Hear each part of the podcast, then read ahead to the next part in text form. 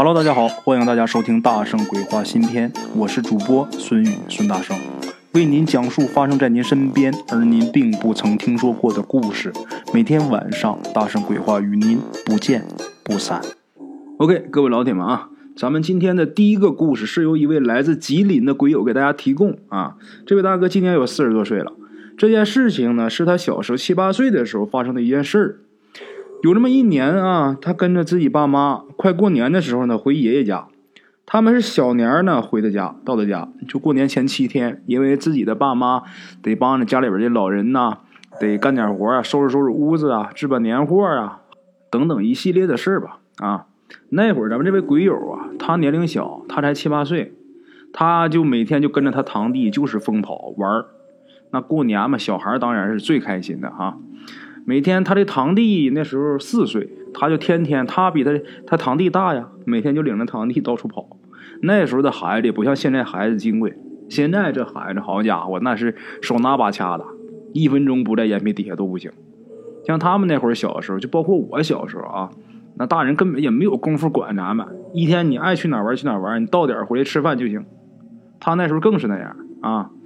大人都忙着为这个春节做准备，而两个孩子就忙着玩在自己家玩够了、疯够了、没意思了呢，就去这个邻居家去疯去。有这么一天傍晚呢，啊，这哥们儿带着他堂弟就跑到他隔壁这个院子。他隔壁这个院子是住着一个顶仙的一个奶奶，一个老太太啊。这老太太在这个院子住。这个老太太家呀人少，当时呢这老太太家的儿女也都没在啊，就老太太自己在家。这老太太她跑过去的时候，这个老太太在厕所呢，外面那个旱厕啊，在厕所呢。他俩是喊着跑进院了，然后这老太太呢也听见了，听见之后啊，就说：“你们玩吧，别把东西给打碎就行啊。”然后呢，他俩一听人家允许了，一开始人没允许他都进去呢，人家一允许，这俩孩子撒欢了，然后就开始在院里边跑，东跑西跑的。慢慢的呢，他俩就是转到这老太太家这个厨房了。到了这个厨房啊，他就看，因为他岁数大嘛，他七八岁，比他的堂弟岁数大，他就看见这个厨房有一个高桌子，那桌子就是跟普通桌子不一样，比普通桌子要高。咱们有常识的知道，供桌就比咱们平时这个桌子要高。他这一看，这个高桌子上啊，有这个蒸好的小馒头。啊，他们那个地方的风俗啊，就是过年的时候呢，都会包一些各种造型的小馒头，就比如什么小老鼠啊、小刺猬啊什么的，这些小馒头都拿这个红豆、绿豆给点眼睛，做的那造型也都挺好看的。小孩嘛，他俩一进这厨房，正好看见摆有那么一盘，还是蒸熟的，在那放着呢。其实这个东西啊，人家是等着这个除夕夜的时候敬神上供的啊。因为这老太太本身她就是出马仙儿，她自己家就供着这堂仙，这东西就等着除夕夜的时候给这些仙儿上供的啊。这俩小孩一见这东西受不了了。其实那玩意儿没什么好吃的，就是看着好看。别说那时候，就咱现在这些小孩也是，你看他吃东西，真正好吃的他不吃，他就瞅这玩意儿好看，他就想吃。你看那商店卖那些什么小食品、小啥的，都冲着里边那点玩具去买这个东西。还有就是这东西明明就是玉米面做的，但是它造型做的好看，那它吃起来比吃山珍海味它还开心。孩子都那样吗？现在这些小孩都是如此。那他们那个年代物资匮乏，那一看见两个孩子，那眼睛都冒蓝火呀！我天哪，这馒头跟家不一样啊！咱家那馒头都是圆的，他这怎么还像小动物似的呢？俩人看着喜欢，啊，这俩货就开始犯这个嘴馋的毛病了。然后咱们这位鬼友这哥们儿，他不是七八岁吗？这个桌子能有多高呢？他当时七八岁，他才比这个桌子刚高出一点点儿啊。他的那个堂弟啊，才四岁。刚才咱们说了，那纯属就是跟班的。于是呢，咱们这位鬼友啊，这哥们儿就很不客气的审视了一番呐，最后啊，决定得了，偷俩吃吧。这馋受不了了。当时他那个身高，就他的眉毛跟那桌子是齐平的啊，所以说他是偷两个，也就是说闭眼睛搁那摸，就手伸上面去摸。他离远能看见，但等到了桌子跟前，他就看不见了。就啊，就伸手去摸，就摸下来俩。摸下来俩之后呢，一看啊，这两个其中有一个上面就有黑印子。怎么形容？就好像谁手脏的时候啊，然后捏了一把，啊，有那么个黑印子。然后他就想换一个，这时候呢，就听见啊，那个在厕所里边那个奶奶就从厕所里边出来了，就喊他们呢：“你俩搁哪呢，小崽子？”这俩孩子，你别看他俩小啊，他俩那也知道偷嘴不好。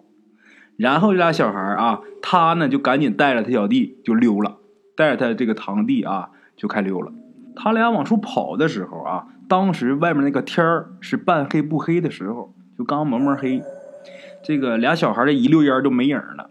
这老太太再加上眼神也不太好啊，岁数大了，也就没有发现，没有发现他们两个偷了两个小馒头跑了啊。跑出来之后一看安全了，这就得分赃了啊。怎么分呢？咱们这位鬼友这位哥们很仗义啊，他把那个 脏了的那个给他堂弟了。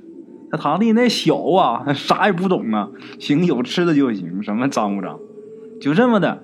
俩人在外边啊，就把这俩馒头吃完了，吃完然后回家了，啊，回家之后没过多会儿啊，就到了吃晚饭的时候了。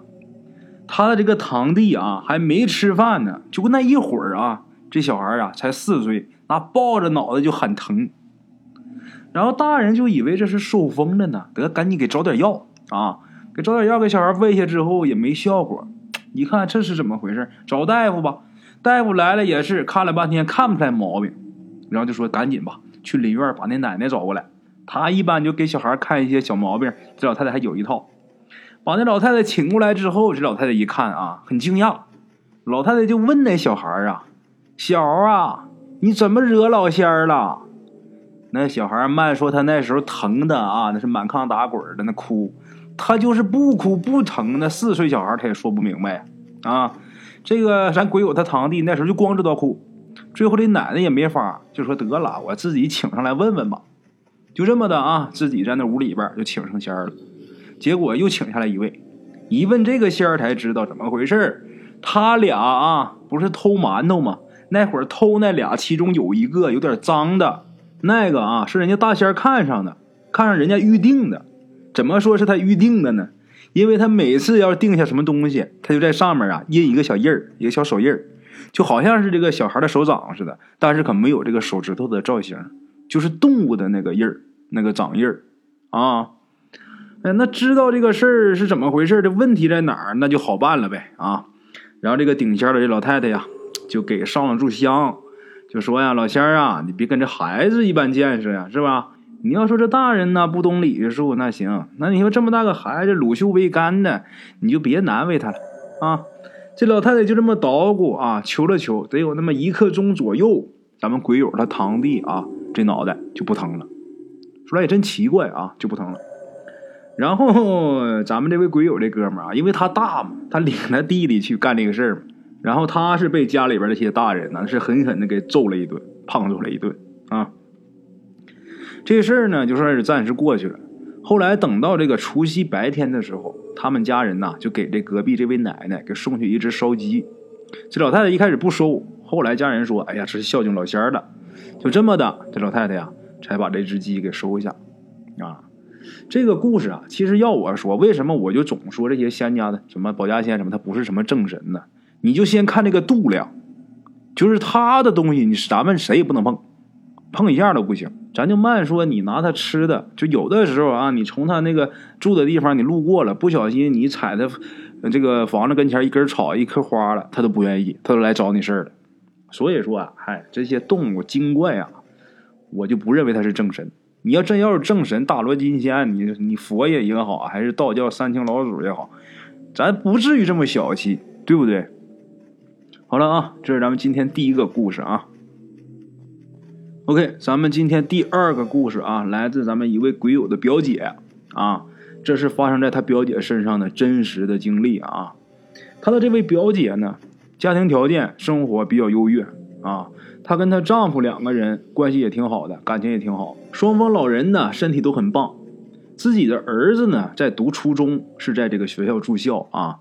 当我看到这个故事的时候，首先给我的感觉就是这位表姐啊真的很幸福。家里边条件也好，老人也好，孩子也好，自己老公也好，这多好啊！这日子。但是这个大姐可挺清闲的。大家想想，她老公忙事业，啊，她也不用说每天缠着她。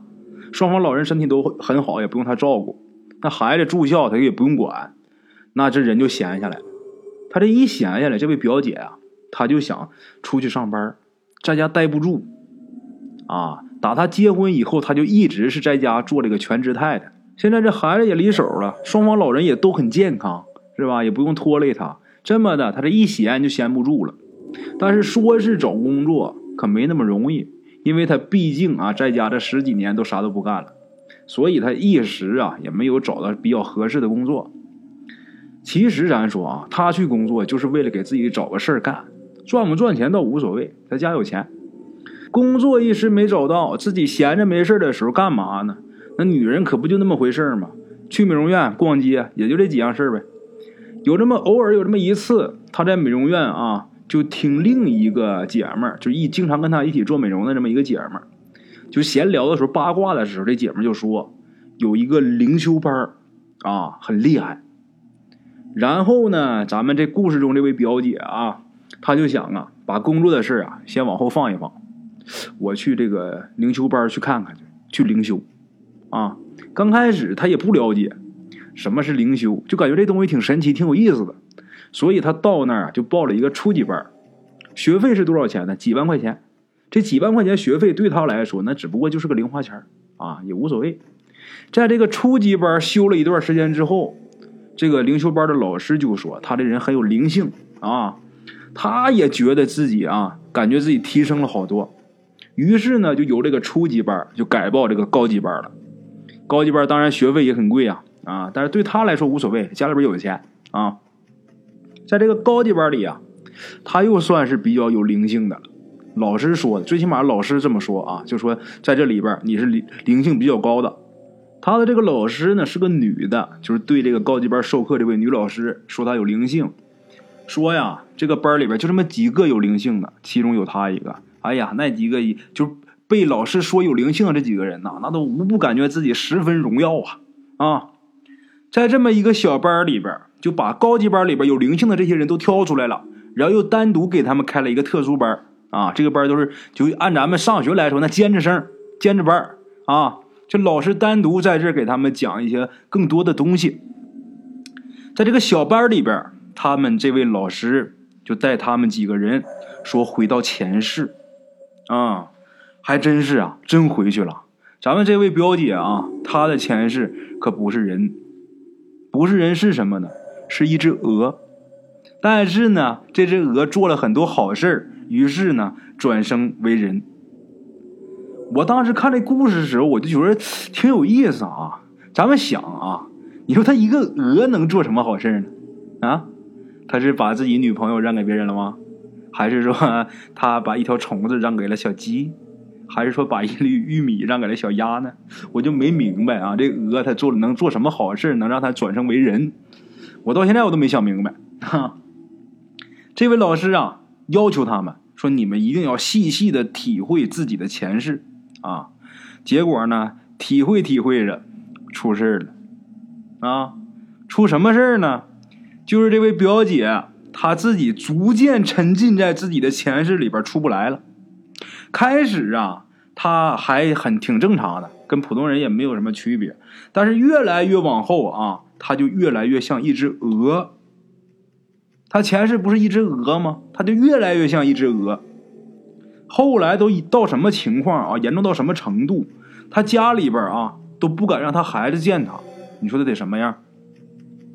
咱这说的像鹅啊，只不过我我指的是他的这个行动。动作啊，可不是说外表变成鹅了。家里边就以为啊，这完了，这算是得精神病了吧？送精神病院吧。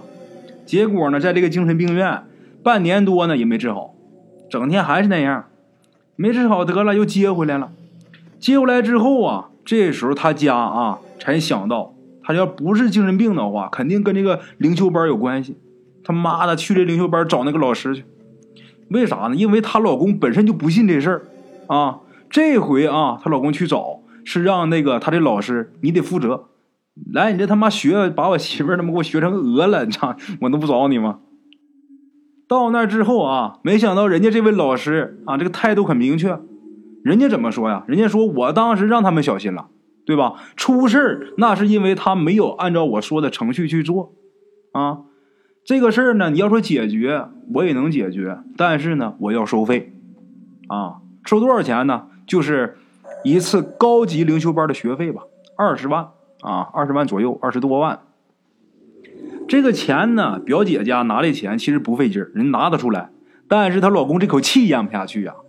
操他妈，你这不骗人吗？是吧？一开始交几万块钱学初级班没啥，然后又交二十几万学高级班也没啥，花钱无所谓。你他妈把我好好的媳妇给我教成鹅了，我他妈就不服气啊！他是咽不下这口气。这个当时咱们这个表姐她老公啊也很硬气啊，就跟这位老师说：“你他妈要是不让我媳妇儿啊，你要不让她复原，你他妈这班就别办了。”但是人家这位老师虽然是个女的人，一点没怕他。这位灵修老师根本就不在乎，因为这个女老师她的人脉那可比这个表姐她老公的人脉广太多了啊！我不怕你，不服咱就试一试。最后呢，这位表姐的父母啊就说：“得了，咱也别跟他们斗气了，不就是钱吗？破财免灾吧，先让他把人治好了再说吧。”啊，这里边咱得插一句啊。当时啊，就是跟这位表姐一起被选上的参加小班授课的那几个女的里边，还有一个也出现了这种症状，就是沉浸在前世里。但是那家人的脾气好啊，就把钱给了。给完钱之后，人家真是拿钱替他消灾了啊。就这么的，表姐她老公一听自己这个，呃，老丈人老丈母娘这么一说，再加上他自己也是心疼自己媳妇儿，得了，我他妈认倒霉啊！钱不钱倒是无所谓。他妈这口气，我也为我媳妇儿，我也忍了，我他妈咽了，啊，就这么的，就在他们准备交钱的前一天啊，咱们这位表姐夫他有一个发小，他的发小给他来了个电话，电话里边怎么说呢？就说跟自己啊，他自己的一个合作伙伴，这个合作伙伴啊，请来了一位大师啊，然后就问他说，你要不要先请这个大师给看看？这大师要是能治呢，你哪怕把这二十万你给这大师，是吧？咱也别便宜那老师了。这大师他要说不能治，你明天你拿钱再去，啊！这个表姐夫一听很同意这个意见呐，就这么决定，咱们先去见这位大师去。但是问题来了，什么问题呢？你把一只鹅带去，好像有点难度啊，不好弄啊啊！好在哪儿呢？还好这个表姐夫他发小啊，这个合作伙伴这人不错。然后跟这个大师一说，把这个大师啊给请家里来了啊。这位大师啊是个和尚，到这一看就说能治啊，能治，咱也别等着，现在就开始吧。就这么的，这位和尚大师就把这个屋里边其他闲杂人等都请出去了，就只留下这位表姐跟表姐夫在这屋里边，只留他们两口子在。然后这位大师就叫让这个表姐夫啊，就说你呀扶他在这个沙发上坐好。然后这只表姐就像一只鹅似的啊，在那坐好了。坐好之后啊，大师就开始念经。一开始这位表姐啊是东瞅西瞅的啊，东望西望的，慢慢慢慢的感觉他好像是困了。然后啊，他就闭上眼睛，就倚着自己这个老公啊，就在那迷迷糊糊要睡觉的时候，这会儿啊，这个大师突然间一声大喝呀，嗷老一嗓子。把这个表姐呀吓了一跳，她这一惊，自己就睁开眼睛了。眼睛一睁开之后，这人呢恢复常态，好了，啊，就这么神奇，这人就好了。哎呀，这表姐夫乐的太高兴啊，去保险柜里边就拎了一一兜子钱出来呀，那可不止二十万，就要给这大师。这大师坚决不要，我不要你这钱啊，小事一桩啊，这事儿我就算是结个善缘了，我也不跟你们要钱，我不收钱。啊，就这样呢，这个事儿就算是给解决了。打那以后啊，他们跟这位大师真成为朋友了。后来啊，咱们故事中这位表姐就问这位大师，就说我前世真的是只鹅吗？这位大师却跟他说：“外道而已，别听他们胡说。”啊，就说这大师说他们那是邪门外道。其实这个故事啊，我看完之后我仔细分析。我想了一遍啊，他这个女的应该是在这个那他那个学习班啊灵修班里边，应该是在那儿被人催眠了，肯定是啊给他催眠了。让他大脑里边重复这一个场景，然后给他一个心理暗示。他每天都重复这个鹅的这些动作啊，这个潜意识里的这些东西，那他能不变得像一只鹅吗？那么说这位大师啊，他念念经突然吓了他这一下，也就是终止了他这个心理动态，所以说这个人一下就恢复正常了。这是我的理解啊，我也不知道我说的对不对，我就瞎说。好了啊，这是咱们今天的两个故事啊，感谢各位老铁的收听，今天到此啊，咱们明天继续。OK，各位老铁们啊，咱们今天的故事呢，先到这里。感谢各位好朋友的收听啊！我的投稿微信是幺八七九四四四二零一五，欢迎各位好朋友加我的微信，点赞、转发、评论。今天呢，故事先到这儿，咱们明天同一时间不见不散。